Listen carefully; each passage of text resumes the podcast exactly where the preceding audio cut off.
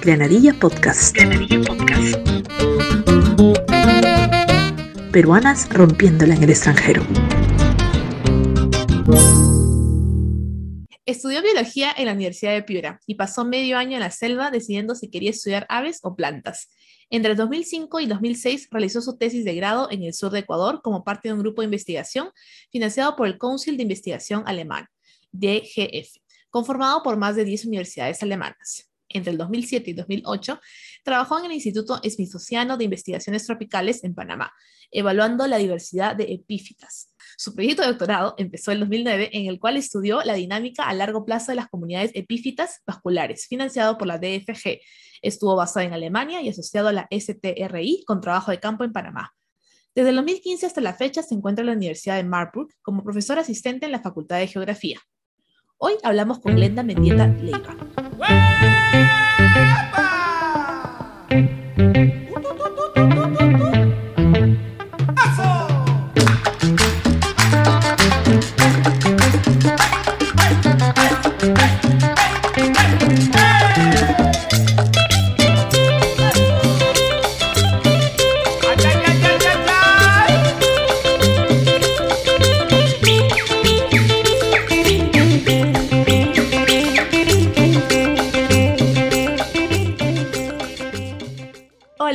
Bienvenida a Granadilla Podcast. ¿Cómo estás? Hola Ana María, muchas. Perdóname, ya te dije Ana María. ¿Te das cuenta? Corte. Corte, corte. Producción, por favor. Producción. Otra vez. Sí. Ahí vamos. Hola Glenda, bienvenida a Granadilla Podcast. ¿Cómo estás? Hola Ana Lucía, muchas gracias. Estoy bien, mucho gusto eh, y encantada de estar en este espacio contigo encantada de tenerte y me gustaría que nos comiences contando justamente que, bueno, tu primera experiencia académica en el extranjero fue en Ecuador, porque ahí realizaste tu tesis de grado, y me gustaría que nos cuentes de qué se trató esa tesis de grado. Sí, bueno, el, título es básicamente algo complicado, pero eh, en realidad mi tesis lo que trató de entender es que si la topografía afectaba o tenía una influencia en la diversidad de epífitas vasculares, ¿no? por ejemplo, si tú vas a, una, a un bosque, ¿no? En la misma elevación y tú comparas un valle con una cresta, ¿no? Ver si es que existen diferencias o si tienen una diversidad comparable. Y esto en, una idea, o sea, la idea general o la idea más uh, menos específica de verlo es básicamente para entender si las epífitas, ¿no? Que son un tipo de plantas eh, particulares, pueden reflejar la heterogeneidad de los hábitats, ¿no? Y eso nos sirve eh, para saber si pueden ser usadas como eh, indicadores de salud del bosque. Y eso es ¿por porque un bosque diverso, que provee los servicios ecosistémicos necesarios para la supervivencia de la gente, debería ser un bosque complejo y un bosque diverso. Entonces, básicamente, la heterogeneidad del hábitat está conectada a la salud del bosque y la idea es ver si estas plantas, estas epífitas vasculares, nos pueden ayudar a identificar si el bosque tiene eh, esa alta diversidad o no. Más o menos esa es la idea. Interesante, muy interesante. Y ese tiempo que estuviste en Ecuador, porque bueno, o sea, Ecuador y, Perú de pronto porque son países hermanos, ¿no? ¿Hay ciertas diferencias? ¿La cultura es parecida? Verás que para mí fue, fue un, me abrió muchísimo los ojos el, el, viaje al Ecuador. Siento que hay tantas similaridades, pero al mismo tantas diferencias, ¿no? Por ejemplo, en cuanto a la comida, ¿no? Y eso es, creo que cualquier otro peruano que sale al exterior siempre lo sabe, ¿no? Si no es México, pienso que después eh, alguna otra país no ofrece esa diversidad de comida. Pero en cuanto a la cultura, creo que somos muy parecidos. Eh, lo que sí me pareció tan distinto y hasta la fecha me marcó eh, de una manera este, muy profunda es el cuidado que ellos tienen por el ambiente, la conciencia ambiental que tienen y también el rol que tienen las comunidades indígenas, inclusive en la política, ¿no? Y son de una manera muy distintamente reconocidas. Si uno piensa en cómo eh, las comunidades indígenas se tratan en el Perú, ¿no? Es, es, incomparable con cómo es que se tratan en el Ecuador, ¿no? Tienen este cierto grado de representación, eh, es, es otro mundo, ¿no? Entonces sí existen, diría yo, muchas similaridades, pero por lo que somos países andinos, ¿no? claro. Pero también muchas cosas distintas, parte de la población o el, país o cómo, cómo han surgido. ¿no? Claro, es importante también tener en cuenta ¿no? que a pesar de que somos de la misma región, siempre hay ciertas diferencias y que toca acostumbrarse. Y también estuviste en Panamá, porque estuviste haciendo parte de tus estudios en Panamá y yo te preguntaba, ¿no? De cómo lo definirías como una persona, porque muchas veces el país es, pues al final es una cultura y la cultura es la persona, ¿no? Entonces, ¿cómo describirías a Panamá si fuera una persona? Tengo mucha, mucho cariño a Panamá, es como mi tercera casa eh, y de verdad que sería alguien con mucho estilo, definitivamente. Sería una persona con mucho estilo, definitivamente amable, respetuoso, eh, muy chévere, así muy querido, como saben decir en Colombia, pero definitivamente eh, alguien que le guste mucho la rumba, la fiesta, eh, divertirse, este, eso sería más o menos, pienso yo, este, como Es para bailetón entonces el panameño. no, se trabaja bien, pero, pero sí tiene muchos días feriados. ¿ah? Está bien, eso, eso está bien, eso no se niega, eso no se niega. bueno, pero pasaste de Panamá y luego ya llevas más de 10 años en Alemania y de, de hecho que de entrada yo creo que Panamá y Alemania son de pronto hasta polos opuestos en muchas cosas, y también entonces va con Perú, ¿no? Los polos opuestos. Entonces me gustaría que nos cuentes un poco de cómo fue, asumo que hubo un choque cultural al inicio, al llegar, ¿no es cierto? Y si es que de pronto hay similitudes, ¿no? Con la cultura peruana. yo llevo más de 10 años en Alemania y hasta la fecha. Eh, cada vez que regreso de los trópicos o del Perú, definitivamente es un choque cultural, ¿no? Creo que hay muchas personas que se acostumbran muy bien a, a, la vida aquí, yo personalmente no aún sigo acá por trabajo porque pues te ofrecen tantas oportunidades para hacer investigación que no, no existen en el Perú, pero, pero sí, eh, es un choque, fue un choque cultural y permanece siendo. Eh, creo que quizás también soy muy latina o no lo sé, eh, pero muchas cosas que, que, a mí me cuestan todavía, a pesar de que ya me he adaptado bastante, son pues la, las reglas, la, eh, hasta cierto grado la inflexibilidad, ¿no? De pronto, cómo es que la gente crece con, con tantas reglas, con tantas em, restricciones, y eso se refleja un poco en cómo la persona actúa luego, ¿no? O sea, Eso que le dicen el, la German Angst en inglés, ¿no? Que es ese miedo alemán, ¿no? Es muy relacionado con cómo ellos este, se desarrollan como sociedad. Existen muchísimas cosas positivas de la, de la, de la sociedad alemana, eh, pero sí pienso que hay ciertos eh, puntos en los que uno puede decir, bueno, esas cosas pasan también aquí, ¿no? Como por ejemplo la desigualdad, la pobreza, claro que en muchísimo menor grado con el Perú, obviamente. Em, pero una cosa que me parece extremadamente diferente es que a diferencia de Perú, por ejemplo, aquí tú llegas y sí te sientes tratada, sí te sientes como una persona que pertenece a una sociedad que tiene más o menos los mismos derechos y los mismos deberes. Entonces, en ese sentido, pues la igualdad es, pues sí se nota la diferencia, ¿no? Y, y, otra cosa que creo que también es tan distinto del Perú es lo que es el colonialismo mental, ¿no? Porque esto nunca fue realmente una colonia, ¿no? Entonces no tienes ese clasismo, esa, ¿no? Eh, eso es lo que marca la diferencia eh, eh, y a veces eso también ya después de tantos años se ha convertido como en mi, en mi choque cultural cuando regreso a Perú. claro, pasa, ¿no? Que hay tantas diferencias sociales a veces en Perú que, que chocan, ¿no? Porque acá, bueno, acá en Israel tampoco no hay mucho ese tema social y es diferente allá, ¿no? Que hay los estratos, que de dónde vienes, de qué parte, de, o sea, eh, yo, yo vivo en Jerusalén, que es la capital, y vivía antes en Tel Aviv, que es una de las ciudades más importantes, pero acá no hay mucho eso, ah, que eres capitalino, pues no es de la capital, no, no, hay acá eso, o sea, no hay eso, ese tema, acá, ¿de, dónde es? Y, yo también a veces le pregunto a mi esposo, pero oye, no, no tienen un concepto de así de la gente que es de acá, y dice, no, son israelíes, y yo, ya, o sea, claro, parece raro, porque uno está acostumbrado, ah, es que él es del norte, y es así, o él es del sur, o él es de tal ciudad, ¿no es cierto? Hay ese estereotipo, y de pronto en otros países no lo hay, ¿no? Y, y genera un choque a la inversa, ¿no? Cuando vuelves a casa. Sí, definitivamente. O sea, sí hay su regionalismo aquí, digamos, ¿no? Que el sur, el norte, ¿cierto? Pero es, es eh, la estructura, ¿no? Esa estructura así como de, que nos dejó la colonia y todo eso, o sea, e, el clasismo, el, como la típica pregunta eh, con algunos conocidos que conversaba de Lima, ¿no? ¿Qué, qué colegio eres? Esas cosas, o uno... ¿En qué universidad estudiaste? ¿En qué universidad estudiaste? Todas las universidades acá son parecidas, o sea, no importa. acá todas son nacionales, por ejemplo, acá todas son semi-públicas, semi-privadas, ¿no? Entonces es, es lo mismo, realmente. Exacto, Entonces Es, es, ya, claro, hay unas que son mejores en unas que en otras, pero al final puedes estudiar donde tú realmente quieras porque son semi privadas, semi públicas, entonces no hay eso de que no puedo pagar esa universidad. Exacto. Entonces se quita también ese tema, ¿no? De que hay, de qué universidades hay, ¿no? Y que es, que es importante también eliminarlo de la cultura peruana, ¿no? Que no importa la universidad que vengas, sino tú como profesional qué capacidades tienes, ¿no? Por supuesto. Eh. Sí, y hablando de, educación, ¿no es cierto?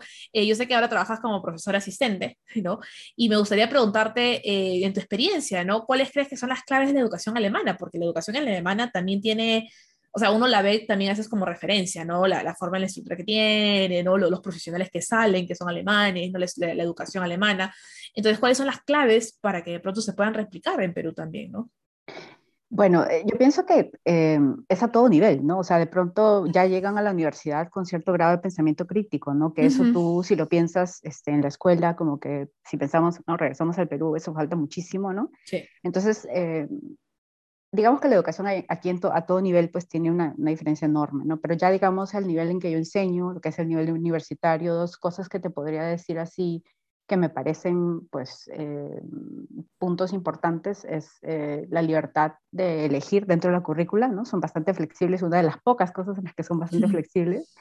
Eh, y la otra es la gran diversidad de opciones que tienen. O sea, aquí eh, tú puedes estudiar todo lo que quieras. O sea, es increíble la cantidad de carreras que existen, los cursos, las posibilidades, las opciones, eh, hacer transferencias, hacer, por ejemplo, lo que es, eh, ¿cómo se llama esto? Siempre lo olvido. A nivel europeo que hacen el... ¿Erasmus? No. Por ejemplo, exactamente, los programas de Erasmus, ¿no? Y hay tantas, este, uno también puede hacer un semestre fuera de, en casi todos intercambios. Exacto, gracias, los intercambios. Entonces existen tantas posibilidades eh, que básicamente el problema que tienen los estudiantes es elegir. Claro, ¿a dónde voy, no es cierto? ¿Dónde hago mis estudios? Exacto, sí, sí, sí, claro. No, es cierto, es, es muy cierto lo, lo, que hablas del pensamiento crítico, que es importante, ¿no? De, de tú tener las opciones de escoger y de decidir. Eh, yo, bueno, yo hice mi maestría acá en Israel, pero mi cuñada, por ejemplo, ahorita está en la universidad y ella estaba feliz porque ahora este segundo año de carrera, estudiando veterinaria, solo tiene tres cursos que son como que obligatorios y luego tiene una malla alucinante de cursos para escoger. Entonces me dice, no sé qué escoger, me dijo, porque tengo que escoger 10 selectivos o una cosa así y tiene una malla de como 50 cursos y claro, le encantan todos, ¿no? Entonces no está regida que no, tienes que llevar estos 10 cursos obligatorios ese semestre y no hay más. ¿no? Que en el Perú es al contrario, tienes 10 cursos obligatorios y dos selectivos, ¿no? Y que son cursos así como que tampoco ayudan mucho los selectivos, ¿no? Entonces acá es a la inversa, asumo que en Alemania es parecido, ¿no? O sea, tienes dos, tres que son obligatorios y una malla amplia, ¿no? De variedad que te ayuda a formar y especializarte más, entiendo yo. Básicamente, sí, eso pienso que es... Eh, pues el hecho de que muchos estudiantes acá tampoco se tienen que preocupar por, por, pagar los estudios, ¿no? Aquí es gratis, lo único que pagas es el semestre, que son los, eh, los costos administrativos y de transporte, pero uno también puede pedir préstamos, lo que se llama aquí el BAFO, o sea, existe tanta flexibilidad en cuanto a la posibilidad de acceder a estudios que no te tienes que preocupar más que de sentarte a decidir lo que quieres hacer. Claro, y eso ayuda, le quita bastante carga al alumno a fin de cuentas, porque la presión esa de tengo que conseguir, no sé, un trabajo de medio tiempo para estudiar en las noches y poder pagar la pensión, y si no cubro, y que me recategoricen y todo, le suma una, una presión innecesaria al estudiante, ¿no? ¿Y cómo ha sido en este proceso de, de, de, trabajar en educación con el cambio con la, pandemia? Porque pasamos de presencial y de la noche a la mañana todos nos dijeron, pues a enseñar en internet. Y todos, ¿qué? Bueno, ahí tengo que admitir que em, no me sorprendió la situación, pero digamos que sí, Alemania los agarró con, pues, con muchas deficiencias, ¿no? O sea, sí siento que eh, es sorprendente de alguna manera cuando uno viene aquí y uno piensa una de las potencias de Europa, ¿no? Potencias económicas, pero eh, existen varios problemas de infraestructura. Y el Internet es uno de ellos. Lamentablemente, mm. Alemania tiene uno de los. Eso no me lo esperaba. Sí, sí, sí. Muy, pocas personas lo esperan. Pero sí, Alemania tiene uno de los internets eh, más caros y no de la mejor calidad o menos mm. rápidos en, Europa. Y, y sí, la, infraestructura, recuerdo, a ver, yo, a mí la pandemia me alcanzó en Perú, entonces yo estaba en un viaje en Ecuador, luego en Perú, luego me tuvieron que traer con estos vuelos de emergencia y empezamos el semestre y básicamente fue todo tan improvisado en comparación ¿no? con lo que normalmente se hace, ¿no? Aquí todo se planea como mínimo a veces un año o un semestre de anticipación. Entonces, la improvisación, la gente no sabía qué estaba pasando. Yo ya tenía experiencia porque pues eh, siempre he trabajado con colegas en diferentes partes del mundo, entonces como que tenía la experiencia, pero eh, por cuestiones de regulaciones, por ejemplo, en mi universidad no podías usar Zoom porque no era seguro. Entonces luego tenías que pensar qué vas a usar, te daban las herramientas, era todo así como la gente iba averiguando la cuestión. Sobre la marcha lo iban solucionando. Básicamente. Y eso fue increíble, sorprendente, pero al mismo tiempo eh, siento que eso abrió muchas puertas para que la gente entendiera eh, que hay que ser flexibles, que es bueno ser flexibles, que hay que entender que estamos en circunstancias eh, particulares, ¿no? Y bueno, claro. Que la flexibilidad de todas maneras tiene su, su ventaja a veces. Sí, no, de hecho que es así, es sorprendente para mí escucharlo porque uno piensa que Alemania, ¿no? Países potencias como ellos lo pasaron facilito, pero, pero no fue así, sufrieron igual que, que en Perú. Yo estaba enseñando en Perú y hubieron universidades privadas que respondieron bien y dijeron, sí, vamos a darle talleres a los profesores, ta, ta, ta. Y después hubieron otras, otras universidades privadas, en la que yo enseñaba en ese entonces, cuando empezó la pandemia, que nos dijeron, como puedan, den la clase, ¿no? O sea, arréglenselas. ¿Cómo, que, que no? O sea, no, nadie, nadie estaba preparado para una clase virtual claro. Ha sido un proceso, llevamos un año y medio y hay universidades que todavía están terminando de, de, ajustarse ¿no? a esa modalidad, de acomodarse, y ha sido complicado. Y bueno, una pregunta que, que yo te hacía, que de pronto es un, tope, un poquito egoísta, pero creo que al resto también le puede servir, es el tema de las emociones cuando uno escribe una tesis, ¿no? Porque uno empieza a escribir y empieza todo así empilado, sí, ay, mi investigación, mis objetivos, va a ser un, no, va a ser un, alucinante, todas las revistas me van a querer publicar, ya no, ya, la gente ve, ¿no? Y a la mitad del camino es como que dices, ah, ya fue todo, ya no, yo estoy en ese proceso, tengo un deadline hasta diciembre para presentar mi tesis y hay días que me despierto diciendo, sí, hoy, hoy es el día, hoy voy a escribir 20 hojas de mi tesis, y hay días en los que me despierto y digo, ya fue, ya, mejor hago otra maestría desde el inicio y empiezo otra tesis. Entonces, y bueno, tú tienes toda esta experiencia en investigación, ¿no es cierto?, con el doctorado y todo, ¿cómo ha sido, o sea, cómo se maneja ese carrusel de emociones, ¿no?, para, para continuar en, la, en el camino.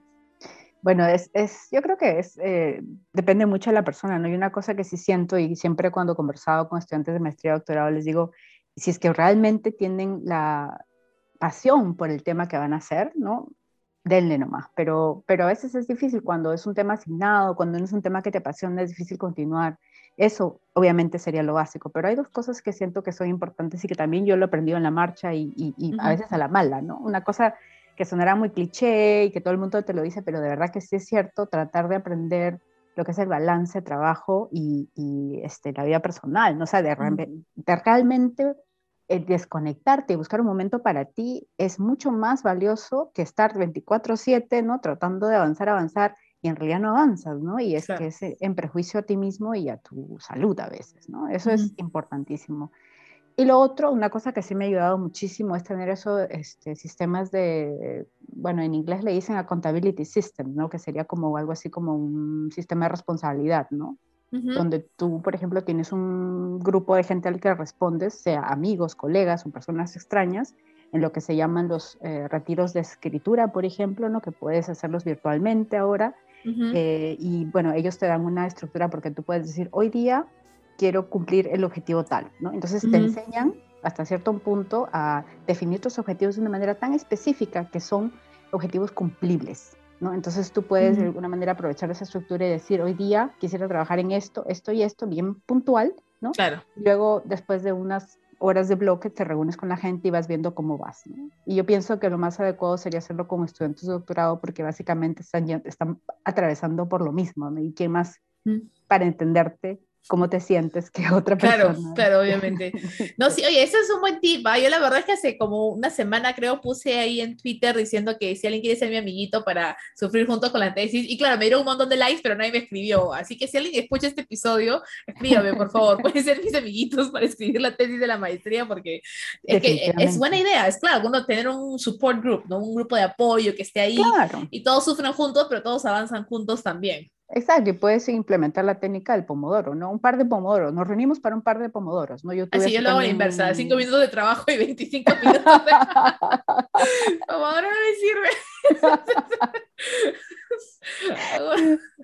no, sí te entiendo, nosotros hicimos un tiempo con un grupo de peruanos muy chévere, ellos, este nos reuníamos y inclusive teníamos el Zoom prendido, ¿no? Entonces, cosa que así tú sientes que alguien te está mirando y ya pues como que te pones a trabajar.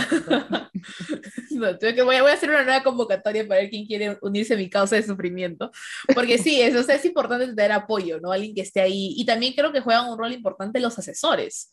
¿no? Porque si tu asesor no está ahí o está ahí, pero como, cuando, como si le estuvieras haciendo un favor, tampoco, tampoco ayuda a la causa, ¿no? Entonces también es importante tener un buen asesor o asesora. Y bueno, siguiendo hablando de investigación y volviendo un poco a la primera pregunta con la que empezamos la entrevista, eh, ¿qué son las comunidades de epífitas vasculares? Pero así en sencillo, en bonito, para que podamos entender todos los que no somos científicas. a ver, ojalá que no te aburra con eso. no, no, no, a, mí me gusta, me gusta aprender, pero necesito que me lo expliquen, pues si no, ¿cómo aprendo? A ver, bueno, ahí básicamente tienes dos cosas, ¿no? El término comunidades ecológicas, que sería un término de ecología de comunidades, eh, y lo que es epífitas vasculares, ¿no? Y bueno, las, las, eh, el concepto de comunidad ecológica es son conjuntos de poblaciones, ¿no? De dos o más especies diferentes, ¿no? Por ejemplo, imagínate que estás en un manglar y luego tienes un montón de pájaros de diferentes tipos, por así decirlo, ¿no? Entonces, ya solamente ver más de dos especies y no sé cuántos individuos de cada especie es básicamente una comunidad de pájaros o de aves. Entonces, eso sería una comunidad. Ahora, las epífitas vasculares es, es, el sistema que yo estudio, ¿no? Estas plantas que básicamente les podemos llamar como plantas en plantas, ¿no? Estas plantas eh, crecen sobre otras plantas. No sé si alguna vez, por ejemplo, si te has ido a la sierra o a la selva, especialmente a la sierra, y caminas, ves como una alfombra verde encima del bosque, así todo verde, todo verde. Bueno, esas son las epífitas, eh, que son las plantas que crecen en árboles, por ejemplo, ¿no? Y no obtienen el, agua y sus nutrientes del, hospedero, porque eso es lo que hacen las parásitas. Las parásitas tienen como una especie de raicita que se mete dentro de la, eh, de la corteza del árbol en el que crecen y así es que succionan el, agua y los nutrientes. Las ah. epífitas no, las epífitas eh, tienen diversos mecanismos, como por ejemplo eh, que tienen como unas especies de, mm, ¿cómo se llaman estos? Siempre me olvido. Dame un momentito. No, no, no, es que ahorita, ahorita se me... A ver, espérate. Eh, ¿Cómo se llama eso? Bueno, vamos, vamos, a pensar en otro, ¿ya? Tienen diferentes mecanismos, ¿no? Por ejemplo, eh, hay algunas que están en forma de roseta, ¿no? Que son como una especie de tanque. Entonces, cuando llueve, ellos capturan el agua allí, ¿no? Y así lo van usando de poco a poco cuando no llueve, así en función a, a, lo que necesitan, ¿no? Y otras tienen como eh, diferentes este, eh, pelitos, por ejemplo, en la superficie, como para captar eh, la niebla que pasa, y así es que consiguen el agua y nutrientes. Entonces, las epífitas son plantas que viven, por así decirlo, en el, en el borde de la existencia, ¿no? Entonces, inclusive algunas están colgadas de los cables de, electricidad. ¡Oh, qué loco! Sí, sí, y solamente cuando pasa la niebla, no es que ahí obtienen el agüita, los nutrientes. Ah, oye, qué interesante, ¿ah? Sí, entonces esas plantas las, eh, a mí me interesa muchísimo por eso, ¿no? Porque tienen esos mecanismos particulares, están, tienen un acoplamiento a la, a la atmósfera, o sea, a su ambiente muy, fuerte, entonces pues eh, pueden ser eh, muy sensibles a los cambios climáticos, por ejemplo, ¿no? Claro, claro. Y claro, la otra cosa es que como también ofrecen alimento y así como hábitat para muchos otros animales. Entonces, imagínate, nosotros hicimos un estudio donde encontramos que eh, en 300 islas, ¿no? 300 grupos de epífitas, tú puedes encontrar más de 3.000 especies de, no, sí, 3.000 especies de arañas, ¿no? O algo así. arañas. Bueno, o insectos diferentes. Entonces, no ayuda, pero ya. Sí, te entiendo. Pero digamos que ofrecen hábitat y casita para, no sé, para eh, ranitas, para, ¿no? Entonces, eh, amplifican la diversidad, ¿no? Entonces tienen diferentes eh, roles. Oye, qué interesante. Sí, sí, sí. Por ejemplo, esa plantita que tienes atrás tú es, es una monstera y también puede crecer así como una hemiepífita, ¿no? A veces tiene contacto con el suelo, a veces no. ¿Y dónde la busco a la, a la epífita? Aquí. O sea, eh, la plantita esa la tienes en una maceta, pero si tú la dejaras sin maceta y la, y la, colgaras así nada más de un hilo y le echaras este, un poquito de agua así como en un aspersor, Ajá. iría tranquila. ¿Así? Oye, qué loco. Mi esposo es el que le encantan las plantas. Eh, tengo un esa es una de las muchas que tengo. Tengo un montón. Tengo una acá que no sé si se ve acá y otra. Bueno, los que, los que van a escuchar esa entrevista no van a saber de qué hablo. Pero tengo, mira, se levanta la pantalla. Wow. Ya esa también puede crecer como mi epífita. Esa es otra Ah, y creo que te voy a mandar foto de todas mis plantas para que nos hagas un, un análisis de cada una de ellas, porque mi esposo ama las plantas. Y, estamos aquí llenos de plantas. Estoy esperando que aparezcan todas las arañas que traen las plantas nada más. Muchos helechos, por ejemplo, y orquídeas son epífitas, ¿no? Entonces, este, mm. y eso es una cosa que a la gente le encanta. Entonces, por eso también son este, digamos, eh, plantas que uno puede, con las que uno puede hacer eh, difusión de la ciencia, ¿no? Porque son bastante carismáticas, las, las Sí. orquídeas sobre todo. Sí, ¿no? son ¿A quién no hermosas, gusta? claro. Sí, sí, claro. Oye, qué interesante, ah, Muy, muy bacán lo que, lo que mencionas y, y saber que de pronto plantitas que son, o sea, plantitas que están en nuestras casas, ¿no? Pueden también tener este componente que tú estás estudiando y me gustó lo que decías de que al final son casita para los bichitos, ¿no? Los animalitos, las arañitas que, que pueden que sean, no sean de mi gusto las arañitas, pero merecen tener un lugar para vivir. Entonces, qué. Qué, qué- qué bonito que, que, que, que estés estudiando esto, me parece excelente. Y bueno, mi última pregunta para el día de hoy, porque has estado tanto tiempo fuera del Perú, ¿qué es lo que más extrañas de casa? Em, la comida. ¿Por qué todas decimos la comida? Todas, todas las veintitantas entrevistas que hay antes de la tuya, todas es la comida. Creo que hay una nomás que dijo otra cosa, pero después todas han verdad. la comida. A mí me daría mucha pena que lo escuche mi familia, pero creo que ya saben, o sea, no. eh, pero, pero fuera de bromas, o sea, son tantas cosas, obviamente, ¿no? Pero yo Sí, creo claro. que, que creo que como peruanos, y yo soy de la costa norte, soy de Piura, entonces, Mm. este, Uy, los chifles. exacto, entonces digamos que uno está mal acostumbrado, ¿no? Crece muy, muy mal acostumbrado a la diversidad de, de comida y eso creo que nada, nadie nos lo, nos lo quita, o sea, es... es- Claro.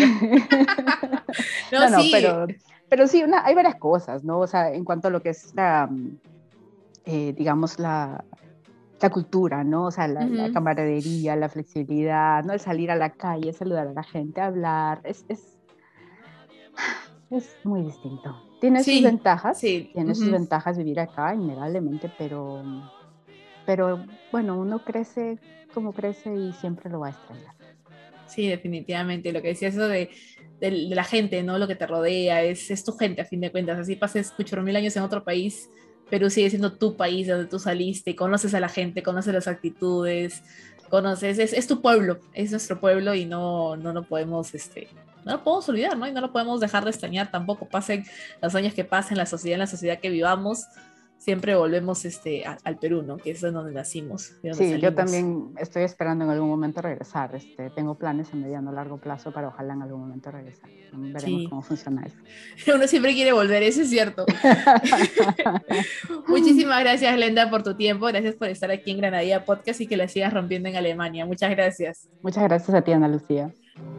y tú, y tú, y solamente tú,